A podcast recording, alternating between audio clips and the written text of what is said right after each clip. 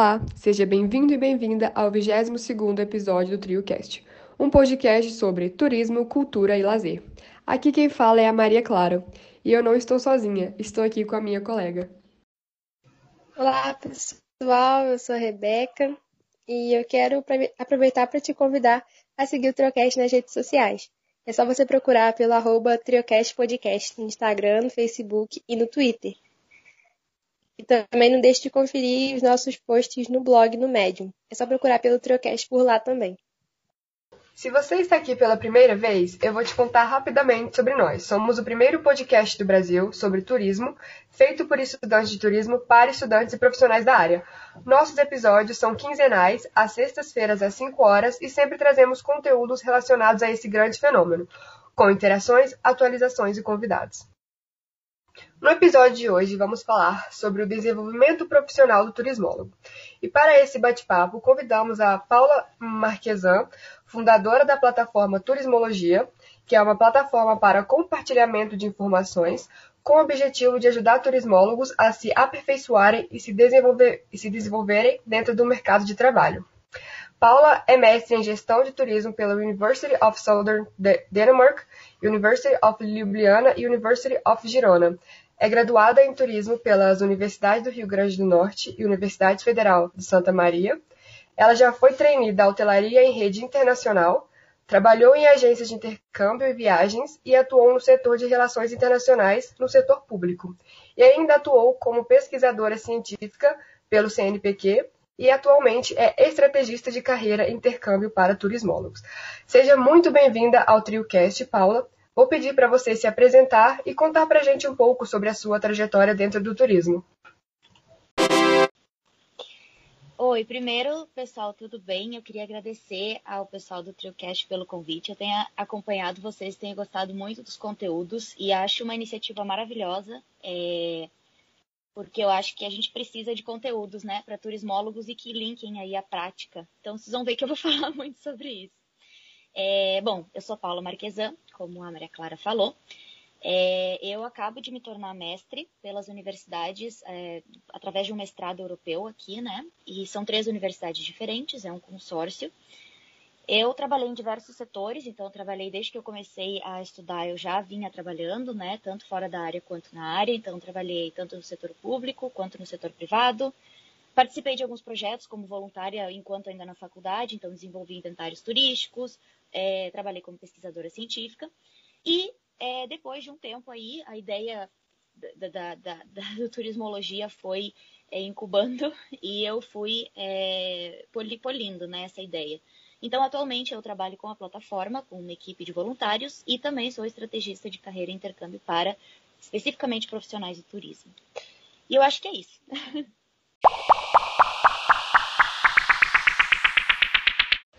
Muito obrigada por se apresentar, Paula. E você poderia falar para a gente um pouquinho sobre a plataforma do Turismologia? Claro. Bom, então, a plataforma Turismologia foi uma coisa assim é, que começou como um incômodo, né? A gente sempre diz que as ideias elas começam quando a gente observa dores, né? Foi mais ou menos isso que aconteceu comigo e com Turismologia, porque durante o primeiro curso é, de turismo que eu fiz, que foi um tecnólogo no Rio Grande do Sul, é, eu comecei a entender que os estudantes, os alunos, eles tinham certas é, dores ou certas queixas com relação ao mercado de turismo, principalmente. E é, essa ideia, na verdade, essas queixas e essas dores, elas continuavam muito parecidas e, na maioria das vezes, iguais quando eu fiz o meu bacharelado no Rio Grande do Norte, também em turismo. E aí eu percebi que tinha algo que é, estava definitivamente errado, porque se existiam duas regiões diferentes no Brasil, muito diferentes, né? Em que os profissionais ou os estudantes tinham as mesmas queixas com relação ao mercado, tinha alguma coisa aí para entender. E aí eu fui estudando um pouco sobre as reclamações e as queixas, que se resumiam em duas principalmente, né? Primeiro é, a gente não consegue entrar, é, encontrar emprego na área do turismo, uma vez formado, e a gente precisa abandonar a profissão e tentar emprego em outras áreas. E a segunda grande reclamação era que o valor pago era muito baixo. Então, os salários para quem estava iniciando ou para quem já era diplomado eram muito baixos, muito abaixo do esperado. E eu entendi aí que existia um gap, né? Uh, ou, na verdade, eu entendi que poderiam haver duas, uh, dois grandes problemas. Um deles era um gap entre o que era ensinado na academia e o que era esperado do mercado, sem muito bem entender qual que era o que estava é, errado, digamos assim, ou que o que estava faltando, mas existia um gap aí entre os alunos, o que os alunos estavam esperando, né, e o que eles viam na academia e o que o mercado esperava desses é, recém-formados profissionais. E eu também entendi que poderia haver necessidade de ajuste quanto à expectativa do estudante com relação ao mercado de trabalho, né, e com relação ao diploma, se o que ele estava esperando de um diploma era exatamente o que podia ser esperado, ou se havia uma expectativa um pouquinho maior aí. E tudo isso me fez polir a ideia do turismologia, que foi quando eu convidei, então, excelentes profissionais para fazerem é, parte dessa equipe comigo. Eles, além de serem é, formados em turismo também, é, eles também estão atuando na área, né? Hoje, ambos em cargo de, de liderança no Brasil. Então a gente decidiu, através dessa plataforma, contar as nossas experiências, compartilhar reflexões e tentar mostrar a realidade do mercado e como os alunos poderiam entender mais da atividade enquanto ainda estavam estudando. A gente achava que isso era muito importante para quem não tinha muita ideia começando, né? Então hoje nós percebemos que o nosso público é também de profissionais que atuam na área e não só mais de estudantes. Então a gente acabou é, transformando um pouquinho a plataforma para atender esses dois públicos, tanto de estudantes quanto profissionais. Nossa, Parabéns por essa iniciativa tão importante, tanto para estudantes e profissionais. É muito legal a gente ver assim, é, como que surge a ideia e como que uma ideia assim pode ser tão, tão transformadora. E lá no Instagram e no blog é abordado muito sobre a importância das soft skills no mercado de trabalho. Vocês tratam muito sobre isso. Você poderia explicar melhor para o nosso ouvinte o que, que são essas soft skills e qual a sua importância e como que elas podem ser desenvolvidas? Essa pergunta é ótima, né? E a resposta é meio que uma continuação, assim, da, da pergunta anterior. É porque as soft skills, elas são as habilidades comportamentais, né? Elas são as habilidades mais difíceis de mensurar e, ao mesmo tempo, são as que são as mais consideradas mais importantes pelo mercado, né? Na nossa área, eu quero dizer. É, e, normalmente, elas são pouco ou quase não são desenvolvidas pela academia, né? É, a gente vai entender primeiro o que, que, são as hard skills e as soft skills, né? As hard skills, elas são é, referem aos conhecimentos técnicos e habilidades mensuráveis. Normalmente elas são associadas aos conhecimentos adquiridos na faculdade ou instituições de ensino, né? Uh, alguns exemplos no turismo são domínio de idiomas, habilidade de uso de softwares, como os GDS, por exemplo. É, e mesmo é, essas, por exemplo, a exemplo da tecnologia, não têm sido tão valorizadas pela academia, né? Se isso é certo ou errado, acho que é um papo para outro dia, mas eu tenho que deixar frisar aqui. Como a gente pode ver, as hard skills elas são facilmente mensuráveis, ou seja, é fácil é, com, com, testes ou com é, provas, entender qual é o nível do profissional, né? Com essas uh, hard skills. Já as soft skills, elas são difíceis de dizer é, quais, que os profissional, quais características ou habilidades o profissional tem e quais eles não têm. Mas elas são importantíssimas para o convívio e para o desempenho de tarefas no ambiente de trabalho. Por exemplo, comunicação, inteligência emocional, resolução de problemas, gestão de tempo, trabalho em equipe, proatividade, atenção ao consumidor, resiliência, habilidades para negociação e por aí vai, né? Essas skills, elas são cada vez mais importantes, né, em um mundo com mais demandas e necessidades de atualização constante. Elas são extremamente importantes porque se referem à habilidade é, de profissionais de resolverem conflitos, né, a rapidez e, e, e com quais soluções e soluções criativas, rápidas, de baixo custo e eficientes que esses profissionais tomam para determinadas situações. Então, por exemplo, a comunicação e interação com a equipe são importantíssimas, né? Cada vez mais elas já eram muitas dessas, mas hoje a gente valoriza ainda mais em função aí também da ascensão, né, da rapidez com que a gente tem a tecnologia aí é, se inserindo em, todos os tipos de atividades e tarefas, né?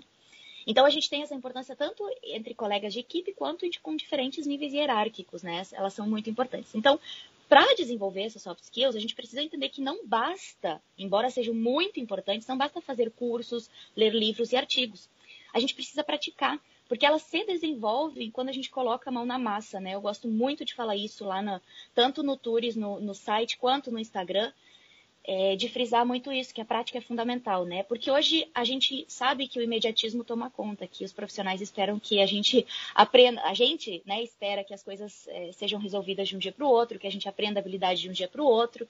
Eu acho que parte disso a tecnologia traz, mas é importante entender que as soft skills não são algo que elas acontecem de hoje para amanhã, né? Elas são habilidades que a gente é, que demanda tempo para desenvolver, né? Elas demandam prática, erros e acertos. Então, ir para o mercado é sem dúvida nenhuma é uma das principais formas de fazer isso. É por isso que eu sempre defendo que os profissionais precisam se inserir no mercado de trabalho quanto antes possível. Porque é o mercado que fornece esse feedback rápido do que está sendo efetivo e do que não está, entende? Então, é, e aí aliado com as práticas, com a teoria, com os livros, com é, os artigos, com os blogs, enfim, que hoje a gente tem muito mais informações, aí a gente consegue fazer sentido, entender o que realmente funciona e não, e tentar novos caminhos, enfim. É, mas assim como as redes sociais, por exemplo, são um ambiente de testes, né, de, no, de conteúdos, de o que funciona, do que é interessante, é, o, o, mercado de trabalho também é um ambiente de teste e desenvolvimento dessas soft skills. É, então, eu acho que sim, eu diria que uma forma, a melhor forma talvez de desenvolver seja o mercado, e aí, claro, é, desenvolvendo com, com teoria. Só uma, uma dica, assim, de repente, um último comentário que eu quero fazer com, essa, com relação a essa pergunta é que a gente precisa traçar metas, sabe, para desenvolver essas habilidades. Hoje é muito importante metas para tudo, para a gente ter controle, né, do que a gente está fazendo, do que a gente está realmente é, sendo eficiente ou não. Então é importante que a gente trace metas e de repente desenvolva essas habilidades uma por vez, porque não adianta querer desenvolver todas, né? É muito difícil, não é algo fácil.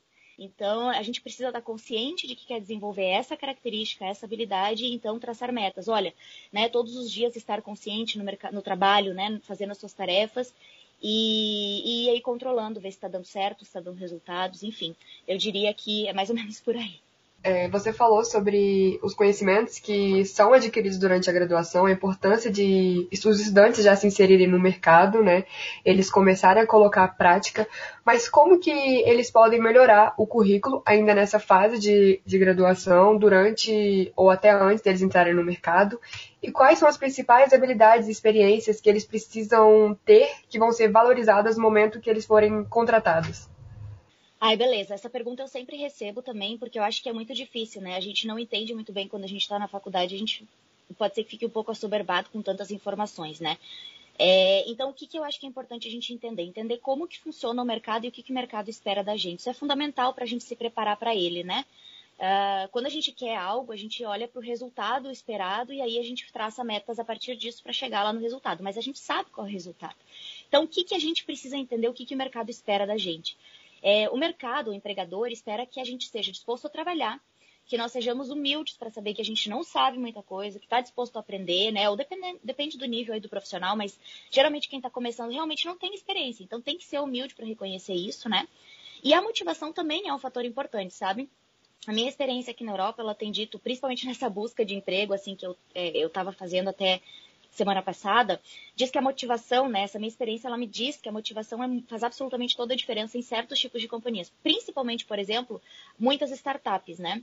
É, só que a gente confunde, né? Acha que, que, o querer muito é, é, é, é, o único aspecto importante. Não é, é só um deles.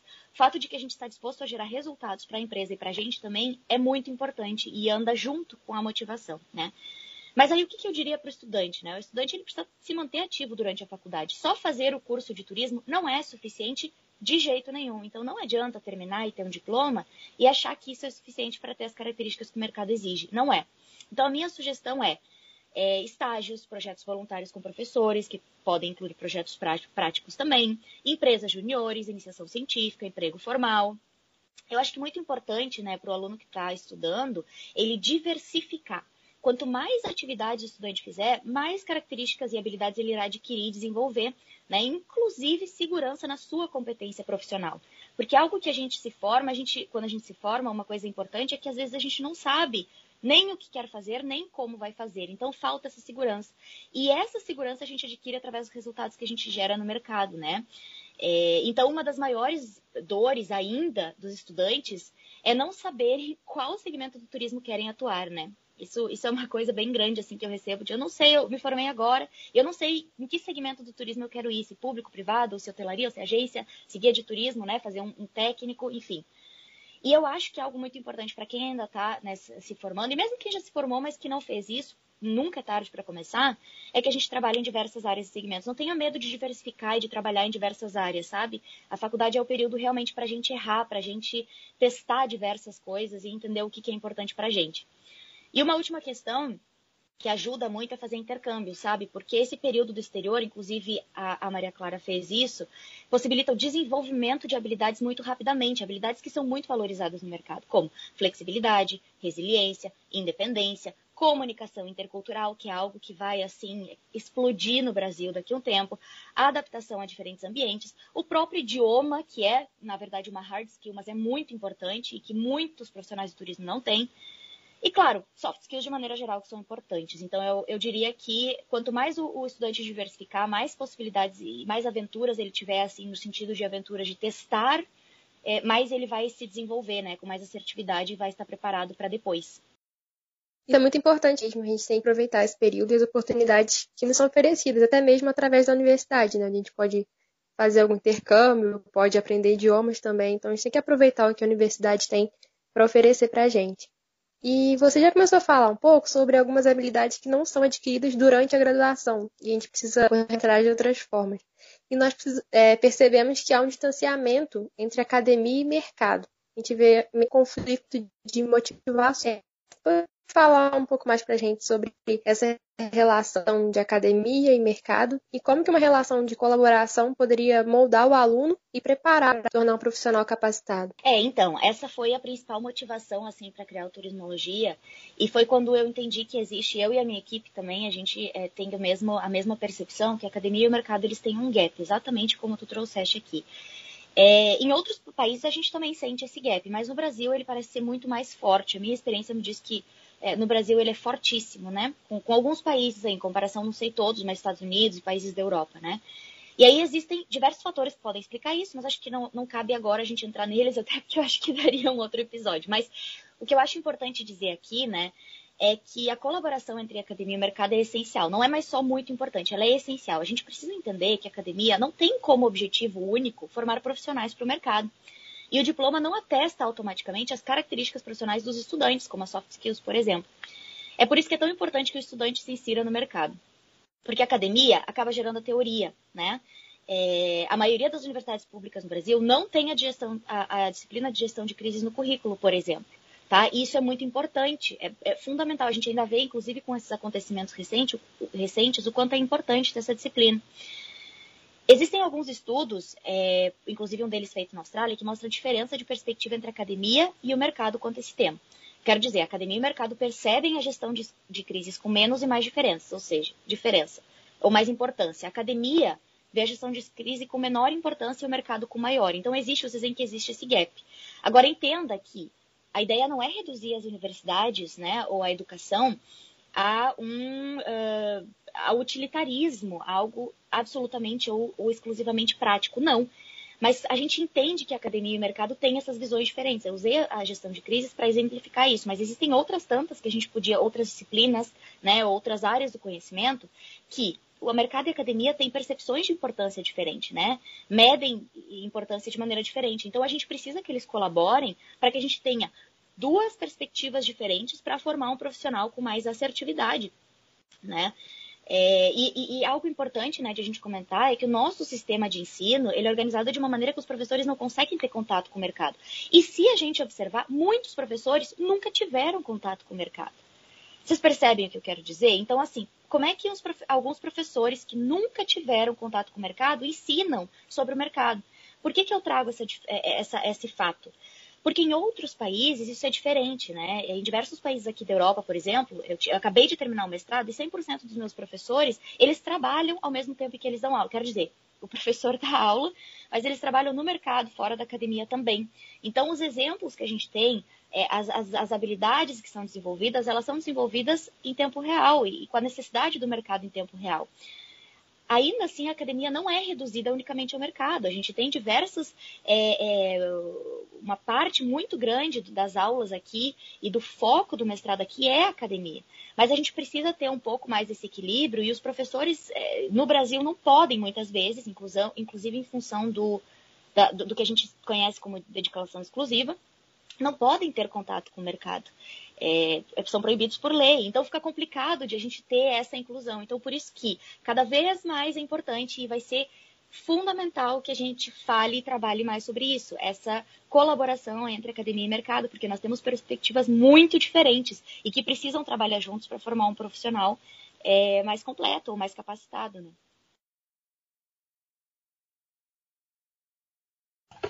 Isso é verdade, Paula. A gente vê muito isso na prática mesmo, né? De quando a gente está estudando, a gente vê que os nossos professores, eles entram diretamente na academia, então eles não saem dali porque realmente, como você falou, é uma questão mais é, burocrática, principalmente o professor de universidade federal, que eles têm que ter, eles têm que estar né, exclusivamente para ali.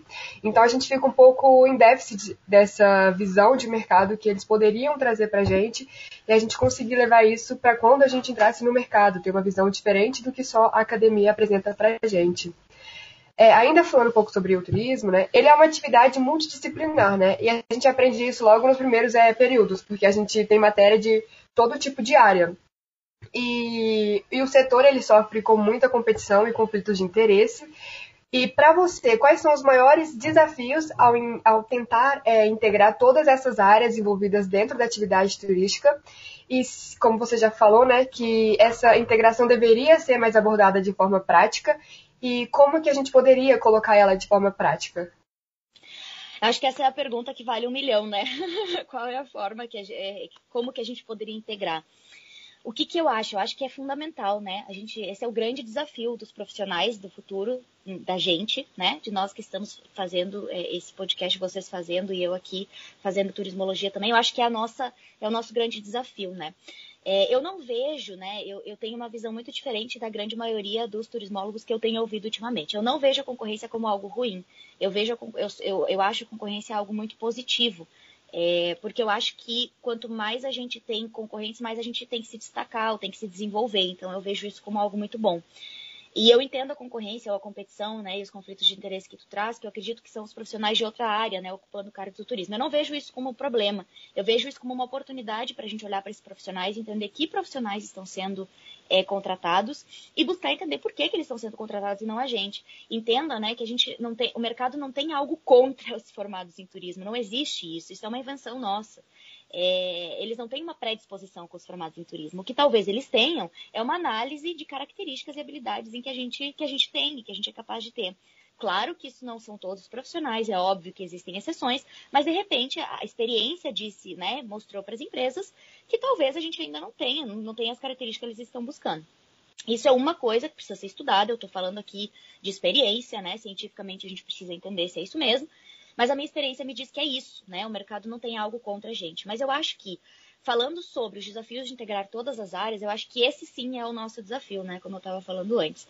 Eu vou trazer um exemplo prático, eu gosto muito desses, é, que eu acho que faz toda a diferença. Por exemplo, a França acabou de aprovar, ou aprovou não, começaram a falar mais fortemente sobre a proibição de voos curtos dentro do país. Então a França quer proibir voos de, de curta distância, né, de companhias também é, low cost dentro da, da França por uma distância X, desde que essas rotas elas tenham aí alternativas de ônibus e de, de trem. Bom, essa é uma dessas medidas que mostra é que a gente precisa entender o turismo como é, diferentes partes de um sistema, entender que uma parte afeta a outra. Vou mostrar por quê.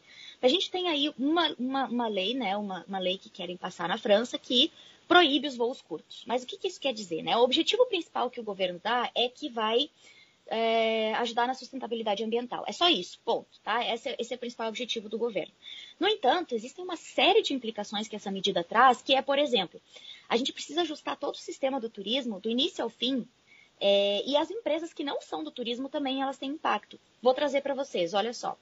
Quando a gente abole esses, esses voos de curta distância, por exemplo, a gente tem a alternativa de ônibus e trens. Uma coisa, a primeira coisa que acontece é que o período de, de viagem é maior. Então, pode ser que, se em algum momento as, as, as viagens de business, que são muito fortes na França e aqui na Europa de forma geral também, elas aconteceriam em um dia, talvez não se consiga mais fazer a mesma viagem em um dia porque não tem voo. Então a empresa tem que pagar hospedagem, tem que pagar alimentação, tem que pagar diária, aumenta o custo para a empresa, tá? Essa é uma das questões. A outra questão é que a gente, ao longo do caminho, precisa entender que existem, por exemplo, vai precisar de mais alternativas turísticas, como acomodação, como restauração, enfim, né? Alimentos e bebidas, enfim. Então, assim, é, eu acho que é importante sim a gente integrar todos, todas as áreas envolvidas em atividade turística. Não, eu acho que é importante a gente entender isso eu acho que falta. Né? Eu acho que os profissionais a gente peca muito em entender que uma decisão que aparentemente só tem um lado positivo, na verdade tem outras implicações para outros setores também, e não só no turismo. Eu acho que a gente peca um pouco, claro que tem exceções de novo, eu estou falando de nós de maneira geral, tem profissionais que, que enxergam isso, né? Academia, por exemplo, algumas universidades que pode ser que também façam essa relação, mas eu vejo isso muito pouco. Eu recentemente terminei a minha dissertação que fala justamente, né, faz uma análise do perfil dos formados em turismo no Brasil. Então eu analisei 10 universidades federais, todas em capitais, no Brasil, que possuem o curso de turismo, e eu percebi que existe, é, é, primeiro, né, a gente tem uma deficiência muito grande em soft skills, a gente não tem essas soft skills. O que também aí já faz, já faz com que a gente tenha uma certa dificuldade em entender certas relações também, né? É, a gente também não tem as questões como gestão de crises, tecnologia é muito escassa. Então, toda essa falta dessas uh, disciplinas dentro dessas universidades analisadas, elas fazem com que a gente não consiga compreender o todo com que a gente peque em entender que existem diferentes níveis e que mesmo uma legislação lá, lá, em cima, que parece super positiva e que na verdade tem um fundo positivo a favor da sustentabilidade ambiental, mas que ela tem outras implicações que não necessariamente são boas também. Então eu vejo isso como fundamental. Eu não sei exatamente, é, eu, eu, tenho algumas ideias de como isso poderia ser implementado. A gente olhando, eu acho que o que a gente precisa fazer muito aí é olhar para as disciplinas em universidades no exterior. Então, universidades referência na área do turismo, como Surrey, né, na Inglaterra, como, como a, a, Politécnica de Hong Kong, né, em Hong Kong. Então, acho que a gente precisa olhar para essas universidades e entender. Muitos professores e estudos científicos publicados dessas universidades trazem que é, a gente precisa ter mais laboratórios dentro das, das universidades, né? De novo, é, sem querer transformar universidades em algo utilitário unicamente ou algo voltado para o mercado. A gente precisa conseguir equilibrar, precisa formar científicos, é, é, né, cientistas, precisa ter estudos científicos e estudos que só vão ter algum impacto a longo prazo. Sim, precisamos, mas a gente precisa conseguir equilibrar também e trazer para dentro da academia um pouco de, de treino e de entender que se a gente não é, trazer o mercado um pouco para dentro da academia e vice-versa, a gente nunca vai conseguir tirar do papel conceitos que são importantes, como a sustentabilidade, por exemplo, tá? Então a gente, é, a gente vê um gap muito grande, que a gente fala muito de sustentabilidade na academia, mas a gente não consegue aplicar no mercado. Por quê? Porque na academia é muito teórico e o mercado quer algo muito prático. Como transformar ou encontrar o meio termo? Isso é o nosso a resposta que a gente vai precisar dar na nossa carreira, né? Então, eu não sei se eu tenho exatamente uma resposta. Eu acho que observar casos de sucesso faz todo sentido, sempre digo isso. É, e ir testando, eu acho que a gente precisa ir mudando devagarinho, né? É, um pouco como a gente enxerga né, o turismo dentro da academia no Brasil. E também aí ir fazendo essa, esse papel de conversar com o mercado, de aproximar o mercado, é, acho que é importante também. Acho que é isso. Ah, Paulo, isso é muito importante que você trouxe, né, falando sobre essas disciplinas, né, que às vezes faltam ali no curso, né, que a gente vai para o mercado e a gente não tem muito o que a gente precisa realmente. É, de ter uma teoria mais específica de como a gente vai colocar em prática, né, dentro do mercado. É, eu queria falar um pouquinho sobre o que você disse, né, sobre alguns profissionais que ocupam cargos, né, vamos dizer, de turismólogos. É, eu vi que você já trouxe uma visão sobre a questão da regulamentação né, da profissão do turismólogo dentro do seu Instagram. É, eu queria que você falasse um pouquinho se você acredita que essa regulamentação da profissão do turismólogo aqui no Brasil ia trazer alguma diferença do que é hoje. Olha, é, regulamentação é um assunto né, econômico. Quando a gente fala em regulamentação, a gente precisa entender que quando a gente regulamenta alguma coisa, isso normalmente significa impostos e taxas. Então, é, a gente aumenta, né? A gente tem mais burocracia além de tudo. Então, assim, eu ainda preciso estudar muito mais esse assunto para me posicionar né, firmemente. A minha primeira posição, e aí vem meu, do meu posicionamento econômico, né? Uh, e do que eu acredito, dos exemplos que eu vejo, é que regulamentação não sei se vai ajudar muito. Eu acredito que não, tá? É, eu acho que pode mais atrapalhar do que ajudar. Porque veja só, quando a gente tem a regulamentação, a gente vai ter uma série de encargos que vem junto, além de uma série de exigências, que podem não ser tão boas, né? Porque é, a gente, o que a gente tem hoje é um problema de qualidade. Tá? É, através tanto das disciplinas que a gente tem na, na, academia, quanto do que a gente consegue aplicar no mercado. Isso é qualidade, né? Isso ninguém está nos impedindo de entrar no mercado, ninguém está nos impedindo de concorrer a qualquer vaga que a gente queira, seja no turismo ou não. Ninguém nos impede disso tá? Não tem nenhuma, absolutamente nenhuma lei que nos impeça disso. Se a gente conseguir as, as características que o mercado exige, a gente pode tentar absolutamente o que a gente quiser. Quando a gente fala em regulamentação, a gente assume que a gente não teve a capacidade para fazer sem essa regulamentação, me entende? E a gente também vai contra uma série de processos no mundo, no turismo e fora do turismo, que desregulamentam profissões que é, não têm necess absolutamente necessidade disso. Eu não acredito que a gente consiga fazer isso por diversas razões. É, uma delas, a gente não tem profissionais suficientes, em número mesmo, para todos os cargos do turismo. O turismo é enorme, é a terceira maior indústria do mundo. Né? Emprega uma em cada dez pessoas. Então, nós não temos capacidade de formar essas pessoas é, com qualidade. E o segundo, eu não acho que o problema seja. Eu acho que o problema é a gente é, entender que o turismo ainda é, como ciência, algo novo, tá? É, desde Thomas Cook lá de 1841, mas como enquanto ciência, o turismo ainda é muito novo e pouco estudado em diversas áreas, inclusive a questão da educação, né? Para quem tiver mais interesse, eu posso deixar com, com os guris depois também alguns, algumas referências de autores e alguns sites para vocês lerem sobre essa questão mais específica. Mas eu, eu não acredito, eu não vejo hoje, de novo, preciso estudar mais é, para pesar essa ideia, mas eu acho que a gente vai contra aí um, é, um padrão, né? E eu não acredito que regulamentação vai resolver essa questão da qualidade, pelo contrário. Eu acho que tende a, a cair o nível se a gente falar em regulamentação. E se a gente não tiver regulamentação, a gente pode, de novo, olhar para outras atividades e entender o que as pessoas estão fazendo, de repente que características faltam na gente. A gente já viu, já percebeu que faltam algumas características na academia e que faltam algumas características no mercado, né? Então a gente precisa parar, refletir, olhar para elas e, e, entender o que, que a gente pode fazer melhor. De novo, eu não acredito que existe uma hum, como é que eu falo, uma predisposição do mercado de não aceitar turismólogos. Pelo contrário, né? É, só que eu acho que a gente precisa aí se, se desenvolver, então. É, essa é a minha, minha visão sobre essa questão da regulamentação hoje, né?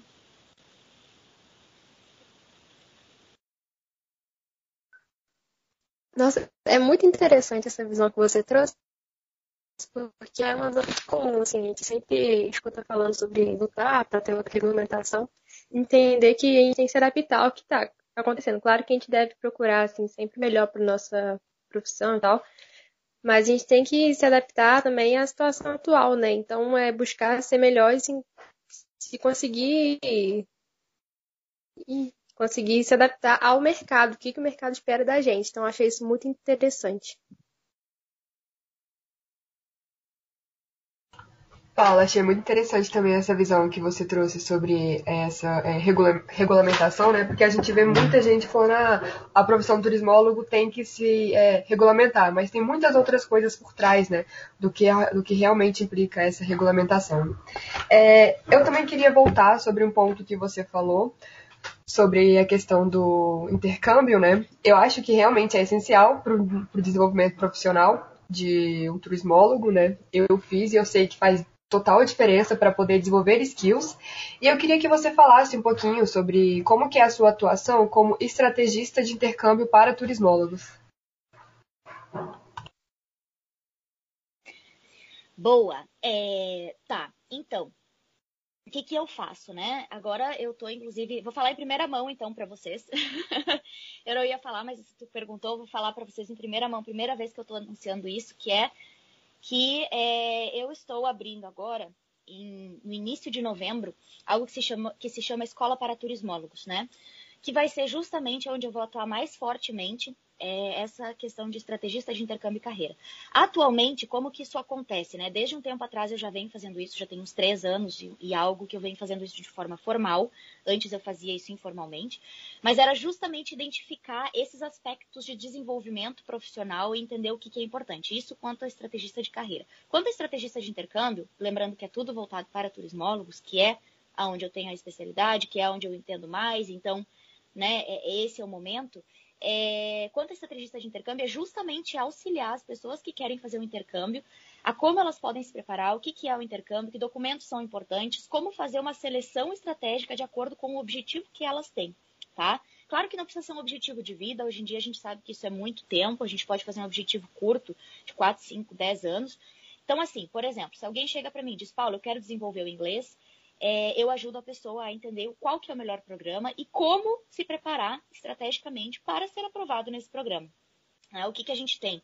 Essa ideia, na verdade, foi polida nesses anos que eu tive de mestrado, é, porque esse mestrado que eu estou fazendo é um mestrado triplo, é um dos únicos mestrados triplos que existe no mundo, é esse aqui. E ele é usado, na verdade, isso é até uma informação interessante, ele é usado como é, base ou exemplo para o futuro. Ele é um teste do que muitas instituições querem fazer no futuro, que seja esse, é como se fosse um laboratório.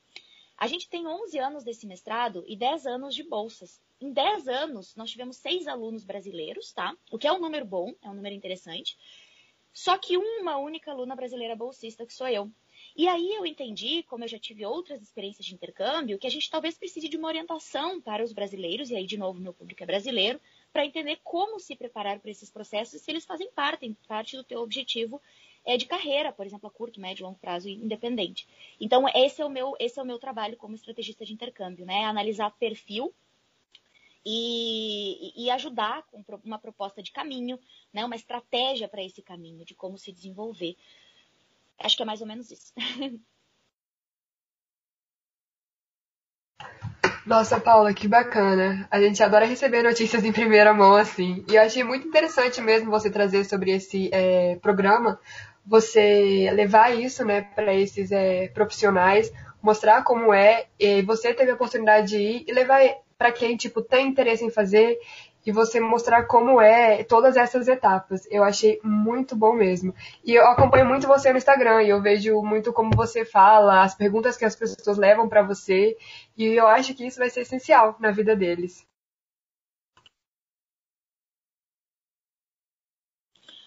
Ai, obrigada, Maria Clara. É muito bom ouvir isso, assim. É, e eu, eu, enfim, já faço isso há algum tempo, né? Agora um pouco mais focado e agora exclusivamente para turismólogos. Antes eu fazia para outras áreas também.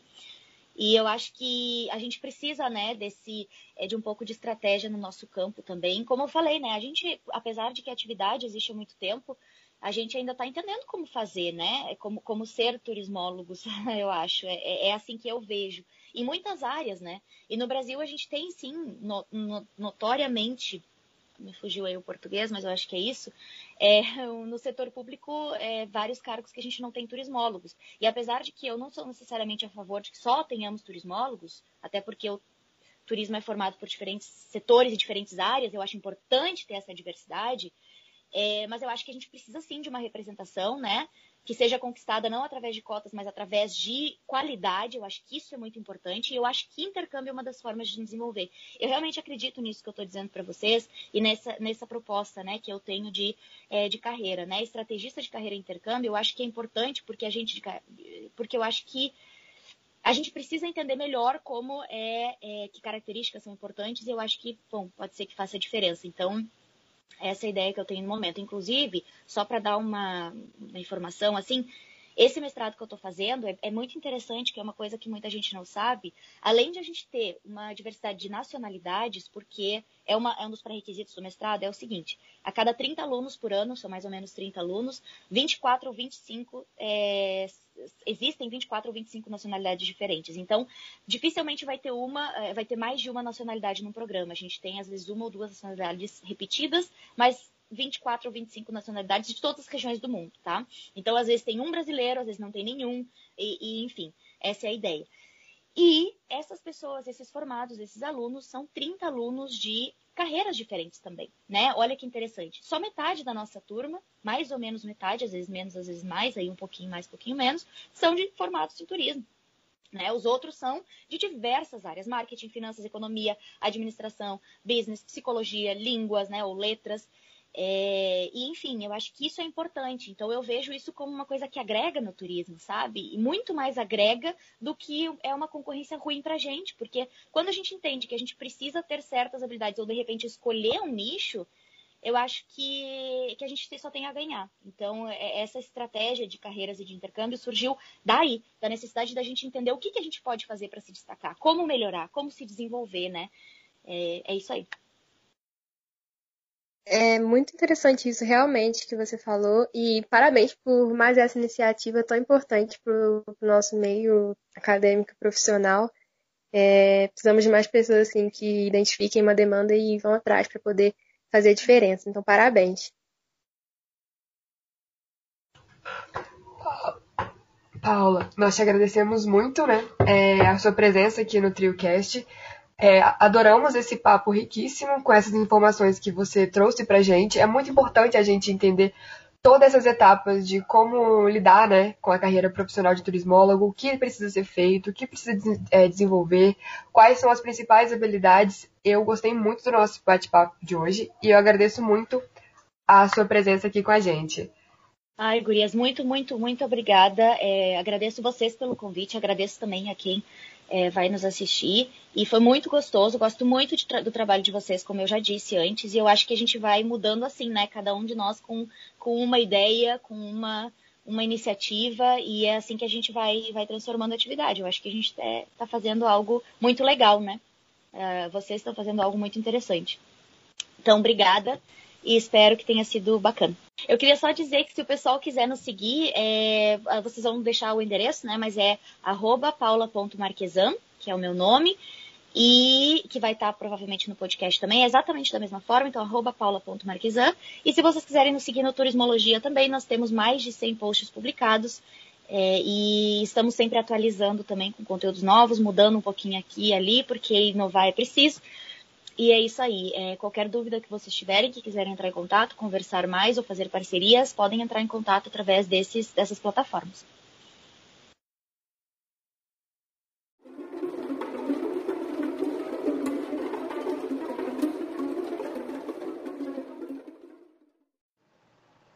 Muito obrigada, Paula. Nós vamos divulgar sim. E agora nós chegamos ao quadro das dicas. Em todos os episódios, nós e nossos convidados damos dicas aos nossos ouvintes. Podem ser indicações de livros, cursos, sites, filmes, etc. Então, começando pela nossa convidada, qual dica você trouxe para compartilhar com a gente hoje, Paulo? Opa, vamos lá. É uma só ou como? Né? Pode ficar à vontade, Paula. Quantas dicas você Quanto tiver. Você quiser. tá bom. Tem um cara que alguns, algumas pessoas que eu gosto muito sobre marketing digital, que eu acho que é uma grande, é, não só tendência, mas algo que já está acontecendo já, e eu acho que é importante que a gente esteja ligado na tecnologia. São duas pessoas, na verdade, que eu vou dizer para vocês que são importantes, que um é o Seth Godin, é, ele é um cara muito interessante que ele fala sobre essas comunidades online, sobre o que, que é o marketing, né? Sobre como fazer. Então, ele tem livros, é, apesar de que eu acho que quando o assunto é muito tecnologia, eu fico na dúvida, assim, sobre livros, mas ele tem livros muito bons, tá? Muito interessantes. É, eu acho que, assim, talvez essa seja a principal pessoa. A gente tem também o Gary V, que é uma pessoa que também fala muito sobre marketing diferentes plataformas, para quem tiver interesse né, nessa área um, sobre. Eu acho que assim, ó, apesar de que eu acho que, claro, uh, séries são muito interessantes, né? E, e, eu acho que tem algumas mais do que outras.